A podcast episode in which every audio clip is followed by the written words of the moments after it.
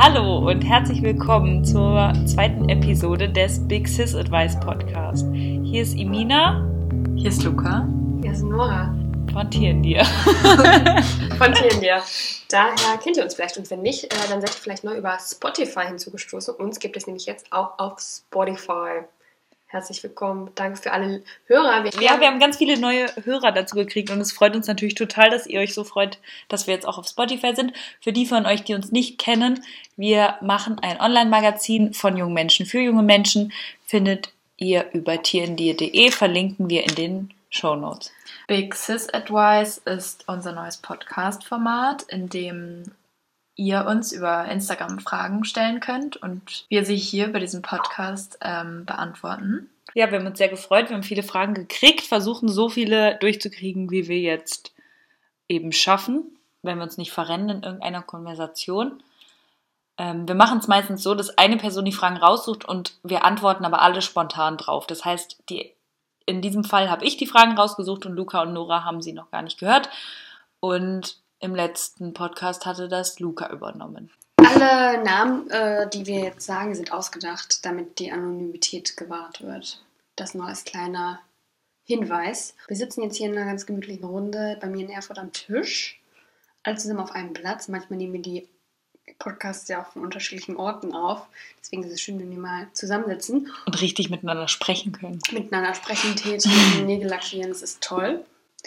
Und jetzt geht's los, würde ich sagen. Ja, dann fangen wir mal an. Valentina hat gefragt, wie sehr muss man sich öffnen bzw. die Vergangenheit preisgeben, um Leute zu treffen? Ich denke, damit meint sie so Leute kennenzulernen oder offener sein für neue Bekanntschaften. Also erstmal finde ich, also die, ich finde die Frage ein bisschen komisch gestellt, weil du musst gar nichts, um irgendjemanden zu treffen.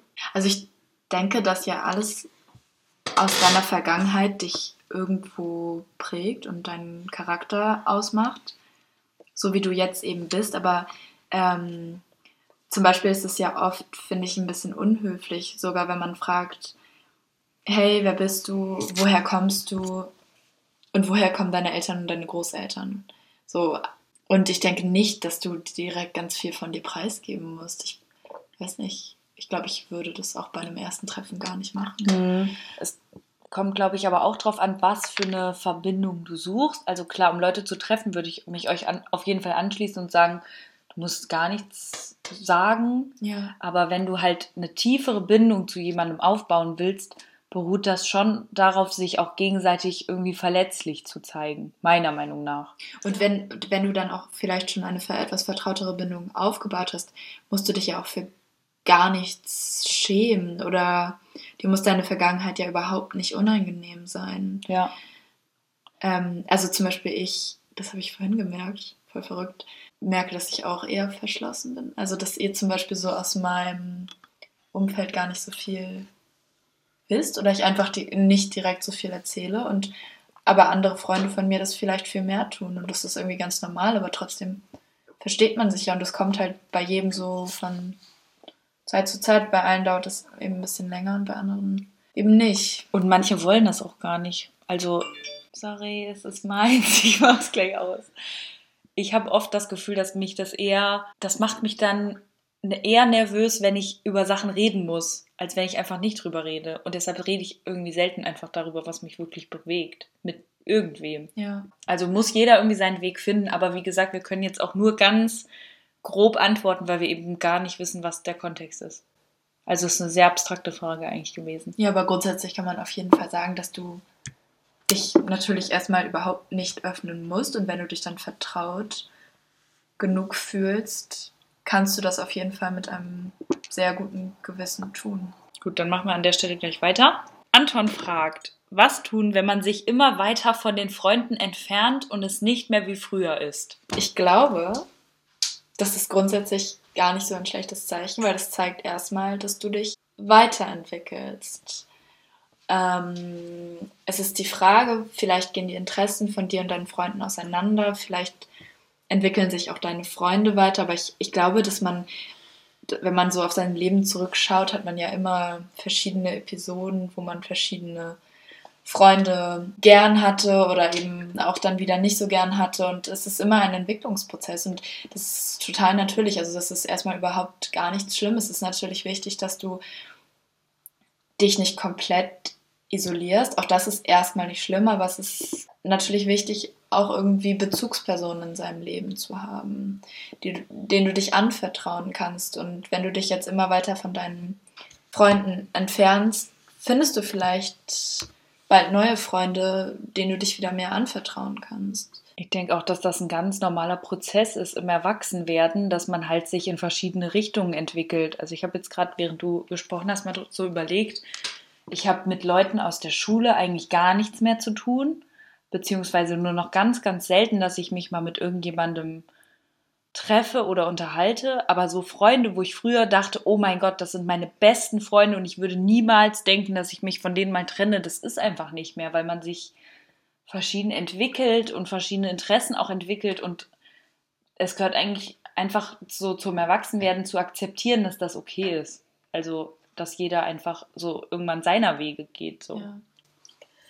Ich merke bei mir jetzt vor allem mit dem Älterwerden, dass ich konkret auch aussortieren eigentlich möchte, aber nicht mache, weil ich mit meinen Freunden, die ich habe, mich nicht unbedingt auseinandergelebt habe, aber ich einfach merke, es gibt Freunde, die sind halt Freunde, die sind halt nett und dann gibt es so die richtig guten Freunde und eigentlich reichen mir die richtig guten Freunde, weil das auch schon echt eine Handvoll ist. Aber mit den ganzen, die so nur gute Freunde sind oder überhaupt nur Freunde, das ist mir eigentlich zu viel. So viel Kapazität habe ich gar nicht. So viel, so ein guter Freund kann ich den auch gar nicht sein, wie ich möchte, weil ich mich nicht genug für die interessiere und so weiter. Und von daher kann es auch manchmal einfach gut sein, wenn du auf natürliche Weise merkst, ähm, da trifft dich auseinander und dann muss man sich auch nicht um alles immer weiter kümmern. Manchmal ist es hm. einfach eben so im Leben. Und auch energieraubend oft. Ja. Wenn man so viel in eine Freundschaft steckt und eigentlich merken beide irgendwie, dass es eher auseinandergeht und dann fragt man sich, woran hängt das eigentlich noch? Und ja, also dann, man muss sich eigentlich zu nichts verpflichten, was Freundschaften angeht. Maria fragt, Overthinking versus richtig Spaß haben. Also denken ist gut, überdenken ist nicht so gut finde ich. Ich denke, dass sich beides nicht ausschließt. Mhm. Also man kann, wenn man sich irgendwie unsicher ist und es einem gut tut, einfach nochmal eine Stunde länger oder einen Tag oder eine Woche länger über die ganze Sache nachzudenken, ähm, dann auch trotzdem ganz genauso viel Spaß haben. Das heißt ja nicht, dass nur die ganzen spontanen Aktionen die lustigsten sind oder die besten, ähm, das ist vielleicht auch manchmal so ein Klischee, was man im Kopf hat. Ähm, natürlich sollte man aufpassen, dass man beim Überdenken nicht in so eine Gedankenspirale reinfällt und irgendwie nur noch von seinen eigenen Gedanken umgeben ist und den Bezug zur Wirklichkeit komplett verliert. Ähm, aber da muss, das, das muss eben jeder ganz für sich selbst herausfinden, ob er dazu neigt, alles zehnfach zu überdenken aber im Grunde würde ich sagen, das schließt sich auf jeden Fall beides nicht aus. Für mich ist das irgendwie so ein schmaler Grad. Also ich denke dann oft daran, wenn irgendwie was in der Uni ist oder war und dann verbringe ich Stunden damit darüber nachzudenken, ob es sich lohnt, dahin zu gehen und ob ich da wirklich Lust drauf habe, weil ich mich dann eh nur Smalltalk-mäßig mit irgendwelchen Leuten unterhalten würde, die ich gar nicht richtig kenne und die mich nicht richtig kennen, versus wenn ich einfach hingehen würde und ganz oft merke ich dann in solchen Situationen, wenn ich es einfach mache, ohne viel drüber nachzudenken, dann habe ich auch Spaß daran, weil du hast eher was verloren dadurch, dass du das überdenkst und am Ende zu Hause bleibst, als wenn du es ausprobierst und sagst, okay, das ist nichts für mich, dann fahre ich halt wieder nach Hause. Und es ist leider oft so, ich, also ich weiß nicht, die Erfahrung habe ich einfach mhm. gemacht und ich glaube auch jeder hier, ähm, dass wenn man nicht oft drüber, wenn man nicht viel drüber nachdenkt und einfach macht, wird es in den meisten Fällen gut. Ja. ja. Ich habe da ja immer so die berühmte Geschichte, dass ich äh, neulich mit meiner Mama um die Weihnachtszeit in die Stadt wollte und sie schon bevor wir überhaupt, also wir saßen noch im Frühstückstisch. Die so berühmte Geschichte. Die berühmte Weihnachtsgeschichte. Aber jedenfalls hat sie gesagt, wir kriegen keinen Parkplatz. Und dann hat sie es im Auto nochmal gesagt, ungefähr dreimal. Sie hat es eigentlich schon gesagt, als sie mich vom Bahnhof abgeholt hat auf, aus Erfurt, dass wir morgen keinen Parkplatz bekommen.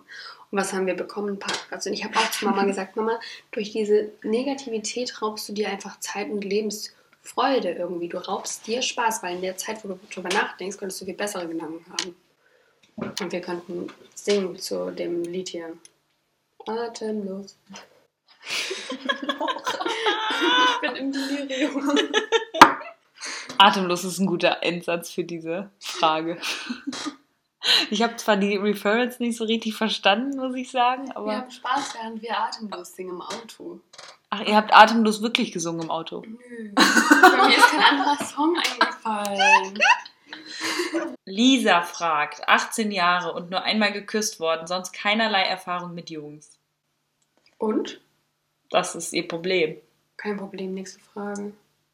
Manuel fragt, was kann man tun oder wie soll man sich verhalten, wenn man Bindungsängste spürt? Also was ähnliches wie wenn man irgendwie Angst hat, sehr abhängig von irgendeiner Person zu Mhm. sein. Oh ja. Oh, das ist auch Nee, immer einfach nicht zu scheiße. binden. Du willst zum Beispiel keine Beziehung eingehen. Aus was für einem Grund auch immer. Aber eigentlich spürst du schon, dass du die Person gern magst. Mhm. Die Frage ist zu definieren. Ich glaube, man muss da anders suchen. Also man darf nicht bei der anderen Person so suchen, sondern man muss sich irgendwie überlegen, woran liegt das, dass ich mich an nichts binden will? Ich würde auf jeden Fall mit der Person, mit der es eben schwer ist, dir schwerfällt, dich zu binden, drüber reden. Ja, ich glaube, drüber sprechen ist ganz wichtig und es ist ja auch nichts Schlechtes dabei, sich erstmal nicht binden zu wollen. Man muss auch bedenken, dass manche Leute sich im Leben gar nicht binden wollen an eine einzige Person. Ja, es ist nur, ich glaube, es ist nicht gut, so zu leben, als würde man sich auf nichts einlassen wollen und immer so Nummer sicher zu fahren Hm. und sich möglichst ganz schnell wieder von allem lösen zu können. Ich glaube, dadurch schränkst du dich selbst ganz doll ein, indem du dich auf gar nichts einlassen kannst und lebst ja irgendwie so die ganze Zeit nur in deiner Komfortzone. Und es ist sehr, sehr wichtig, die auch mal zu verlassen und einfach den Weg weiterzugehen.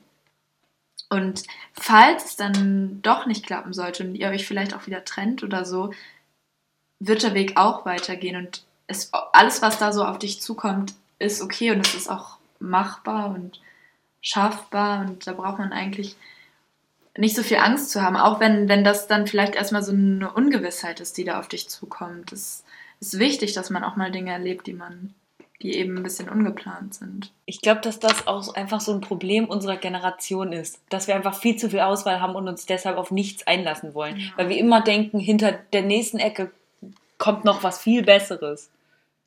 Also es sagt ja auch niemand, dass du dich jetzt für Jahre an irgendwas binden musst. Nee, ich merke nur selber, dass ich dann halt manchmal so ein bisschen Angst habe, mich auf irgendwas einzulassen und dann weiß ich aber nicht, wie das ist, wenn wir uns dann wieder trennen oder dass es sich dann halt wieder verändert. Das ist dann ja super ungewiss. Dann mache ich es halt lieber nicht. Und das ist, glaube ich, nicht so eine gute Einstellung, weil es einfach, auch wenn es dann endet oder so, dann geht es ja trotzdem weiter irgendwie. Da findet sich dann schon ein Man kann, was du jetzt auch gerade gesagt hast, auch eine Situation beziehen. Also zum Beispiel auf eine Aufgabe, auf, eine, auf einen Job, ein Mhm. Studium. Vielleicht Ja. meint er das auch so. Ja, ich noch. Bindungsängste, also sich auf was festzulegen. Also man kann es auch auf verschiedene Sachen im Leben wahrscheinlich übertragen. Ja, aber da geht es ja genauso. Ganz Okay. genau. Also, es, es kann ja immer sein, dass du noch einen besseren Job findest oder noch einen besseren Studienplatz. Oder dass es mal schwer ist und du musst. Ja, aber Hm. wenn du es nicht ausprobierst, dann bist du dein ganzes Leben lang in irgendeiner Warteposition. Ja, und wartest auf irgendwas, worauf du gar nicht, wo du gar nicht weißt, worauf du eigentlich wartest. Jenny fragt, Eifersucht. Eifersucht ist natürlich, aber wie geht man mit ihr um? Also, ich finde Eifersucht in einem ganz geringen Maße eigentlich gar nicht so schlimm, weil es einfach nur zeigt, dass du die Person sehr gern hast und die andere Person sehr gern hast. Ja, ich kann dir da auch nur zustimmen. Ohne Eifersucht wäre komisch. Es wäre komisch, wenn es einem egal wäre, glaube ich, wenn Hm. die andere Person oder die Person, die man liebt oder mit der man in einer Beziehung ist. Ja. Oder wenn die viel mehr eifersüchtig ist als du und du dir so denkst, oh, ups. Aber trotzdem ist es natürlich für eine gesunde Beziehung am wichtigsten, dass ihr euch vertraut und das Vertrauen auch so mit das Grundlegendste eurer Beziehung ist. Und da sollte sowas wie Eifersucht eben wirklich keine große Rolle spielen. Ansonsten müsst ihr auf jeden Fall miteinander sprechen und auch sprechen, dass es euch dann nicht wirklich gut tut, was ihr da gerade Macht. macht. Was ich noch sagen will, ist, dass wenn man ma- manchmal denkt, hat, denkt man ja, die andere Person führt was im Schilde. Und wenn man denkt, da ist was los, dann ist meistens auch was los. Und wenn man was denkt, also wenn man denkt, man findet was im Handy, dann findet man auch was im Handy. Den Respekt irgendwie bewahren. Lieber reden als stalken. Aber wenn man eifersüchtig ist, ist man zu viel fähig irgendwie. Und das kann auch ziemlich gefährlich sein für die Beziehungen. Da kann man viel mehr kaputt machen, als eigentlich vielleicht kaputt war.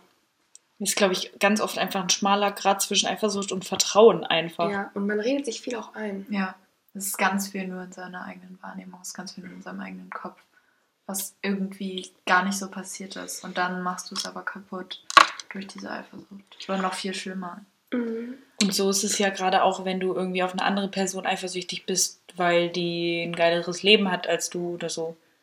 Was du ja auch eigentlich gar nicht vergleichen kannst, weil du bist ja.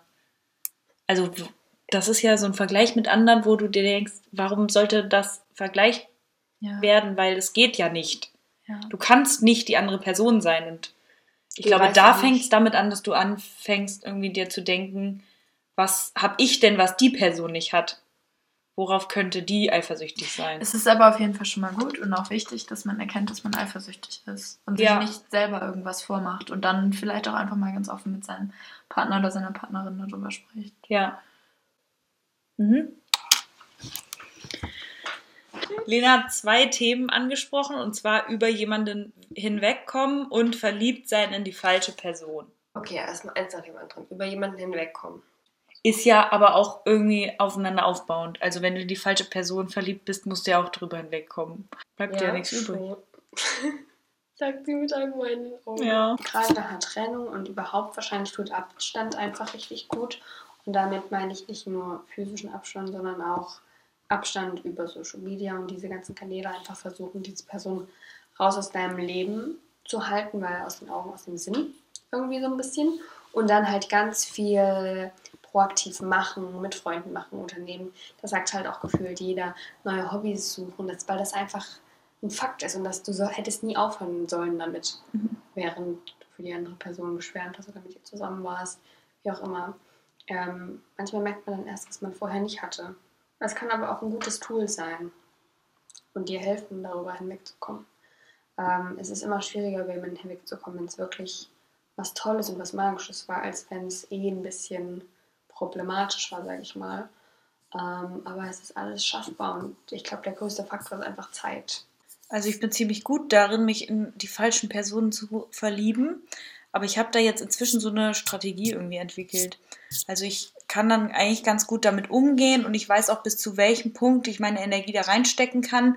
Und ich weiß auch, wenn dann nichts zurückkommt, dass ich einfach sage, okay, dann schließe ich damit ab, weil prinzipiell hast du ja noch nichts damit verloren und auch keine gemeinsamen großen Erinnerungen mit dieser Person geteilt. Ist halt trotzdem mega kacke, aber ja, geht schon. ähm, ich mache dann halt ganz viel einfach kreativ und versuche irgendwie so ein bisschen da was rauszuholen. Da muss aber, wie gesagt, auch jeder selbst irgendwie seine, ihre Hobbys mit einfließen lassen. Und ich glaube aber auch, und äh, das rede ich mir auch ein und das tut mir auch gut, dass ich mir das einrede, dass es dann einfach nicht sein sollte. Also ich denke, wenn es die, die in Anführungsstrichen falsche Person ist, und we- da liegt ja schon im Wortsinne das Wort falsch, also falsch für dich. Warum ist es falsch für dich? Weil es einfach nicht passt, weil es nicht geht, weil die Person vergeben ist, weil sie eine andere Sexualität hat. Woran liegt es genau? Und das sind ja meistens Faktoren, die du einfach nicht beeinflussen kannst, beziehungsweise auch nicht deine Energie da reinstecken willst, das zu ändern, was du eh nicht ändern kannst. Deshalb, ja, ist es eigentlich am besten, dann irgendwann, also so viel reinzustecken, wie man mit der eigenen Energie reinstecken kann und irgendwann zu sagen, okay, dann schließe ich jetzt damit ab und ich komme auch damit klar und das ist einfach, ja klar ein Prozess, der nicht von heute auf morgen geht, aber ist auf jeden Fall besser, als sich da hinterher zu schmachten, weil das tut dir gar nicht gut. Leo fragt, Heimweh, aber trotzdem Fernweh haben. Kann ich schon. Ich persönlich fühle mich immer irgendwie nach nach Hause gezogen, aber gleichzeitig will ich die ganze Welt erkunden. Ja, aber und- angewurzelt bleiben. und man will aber trotzdem nicht weg. Also wenn man weg ist, dann will man wieder nach, nach, nach zu Hause. Mhm. Wenn man zu Hause ist, will man wieder weg. Das Mhm. ist so, ein, so eine Ambivalenz, die sich durch mein ganzes Leben zieht, habe ich so das Gefühl. Ja. Aber immer wenn ich wegfahre, denke ich so, ist das geil? Aber dann bin ich auch wieder froh, wenn ich zu Hause bin. Und ich glaube, das ist nur gesund. Also ich glaube, das Be- Leben besteht einfach daraus, dass man immer hin und her gerissen ist. Ich glaube, es gibt da auch einfach unterschiedliche Charaktere, die halt lange im Ausland oder lange einfach Ja. von zu Hause weg sein können und dann eben die, die Könnte ich zum Beispiel gar nicht. für ein, zwei Wochen weg sind, maximal, und dann einfach gern wieder nach Hause kommen. Das ist doch eigentlich auch ganz schön. Wenn dann das Heimweh kommt, sich einfach mal dessen bewusst sein und das annehmen, dass es so ist und die Zeit trotzdem genießen. Und irgendwann fährt man ja wieder nach Hause. Und irgendwie sind beides ja auch mega schöne Gefühle eigentlich. Also Heimweh ist schön, weil du irgendwie einen Ort hast, an den du zurückkommen kannst und auch gerne zurückkommst. Kommst.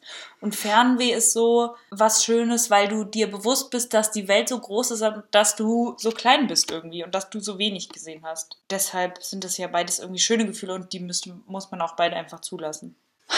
Ich äh, unterschreibe. noch eine Frage bekommen und zwar zum Thema Selbstbefriedigung. Finde, dass da noch viel mehr drüber gesprochen werden sollte. Und wir haben uns überlegt, dass wir zu dem Thema auf jeden Fall auch mal eine gesonderte Podcast-Episode machen würden. Das heißt, wir kündigen das dann vorher auf Instagram an und fragen euch dann nochmal explizit nach Fragen dazu. Und dann würden wir uns zusammensetzen in einer ruhigen Stunde und schnacken. Gebt diesem Video einen Daumen. Video. Danke fürs Zuhören. Abonniert unseren Podcast doch gerne auf Spotify. Wundert euch nicht, wenn ich die ganze Zeit rede. Das wird auch wieder anders. Vielleicht sollten wir demnächst einfach mal tagsüber filmen.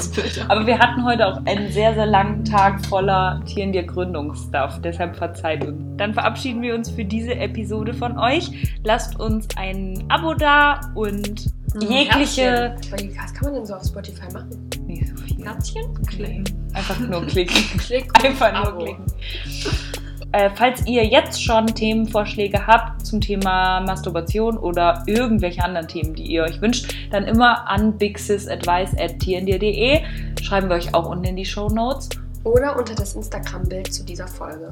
Okay, liebe Leute, wir freuen uns, dass ihr dabei wart und bis zum nächsten Mal mit dem TND-Team. In einer lauen Sommernacht dann hoffentlich. Ja, in Berlin. Tschüss! Tschüss. Tschüss.